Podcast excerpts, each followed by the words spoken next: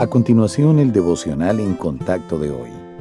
La lectura bíblica de hoy comienza en el primer versículo de Primera de Juan, capítulo 5. Todo aquel que cree que Jesús es el Cristo es nacido de Dios, y todo aquel que ama al que engendró, ama también al que ha sido engendrado por él. En esto conocemos que amamos al Hijo de Dios, cuando amamos a Dios y guardamos sus mandamientos. Pues este es el amor a Dios, que guardemos sus mandamientos, y sus mandamientos no son gravosos. Porque todo lo que es nacido de Dios vence al mundo, y esta es la victoria que ha vencido al mundo, nuestra fe. ¿Quién es el que vence al mundo, sino el que cree que Jesús es el Hijo de Dios? Este es Jesucristo, que vino mediante agua y sangre, no mediante agua solamente, sino mediante agua y sangre. Y el Espíritu es el que da testimonio porque el Espíritu es la verdad, porque tres son los que dan testimonio en el cielo, el Padre, el Verbo y el Espíritu Santo. Y estos tres son uno.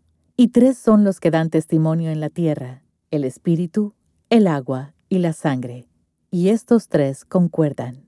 Si recibimos el testimonio de los hombres, mayor es el testimonio de Dios, porque este es el testimonio con que Dios ha testificado acerca de su Hijo. El que cree en el Hijo de Dios tiene el testimonio en sí mismo. El que no cree a Dios le ha hecho mentiroso, porque no ha creído en el testimonio que Dios ha dado acerca de su Hijo. Y este es el testimonio, que Dios nos ha dado vida eterna, y esta vida está en su Hijo. El que tiene al Hijo tiene la vida. El que no tiene al Hijo de Dios no tiene la vida. Estas cosas os he escrito a vosotros que creéis en el nombre del Hijo de Dios para que sepáis que tenéis vida eterna y para que creáis en el nombre del Hijo de Dios. Nuestra sociedad está obsesionada por la longevidad. Aunque es natural desear muchos años saludables en este mundo, debemos recordarnos que la vida no termina con la muerte física. Lo más importante es el destino eterno. Solo hay una manera de estar seguros de que nos aguarda la vida en el cielo. Debemos reconocer nuestra condición necesitada y pecaminosa acudir a Cristo con fe y recibir el perdón de los pecados y el regalo de la vida eterna. Quienes lo hagan lograrán pasar la eternidad en la presencia del Señor, donde hay plenitud de gozo y delicias para siempre.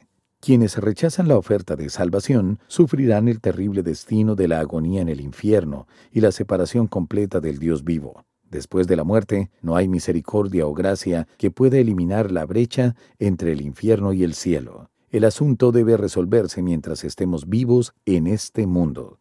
Sabemos por medio de la Biblia que la vida eterna está ligada a Jesucristo, como escribió el apóstol Juan. El que tiene al Hijo, tiene la vida. Alcanzar una vejez saludable es una meta loable, pero nada es más importante que recibir al Salvador y el regalo de la eternidad en su presencia.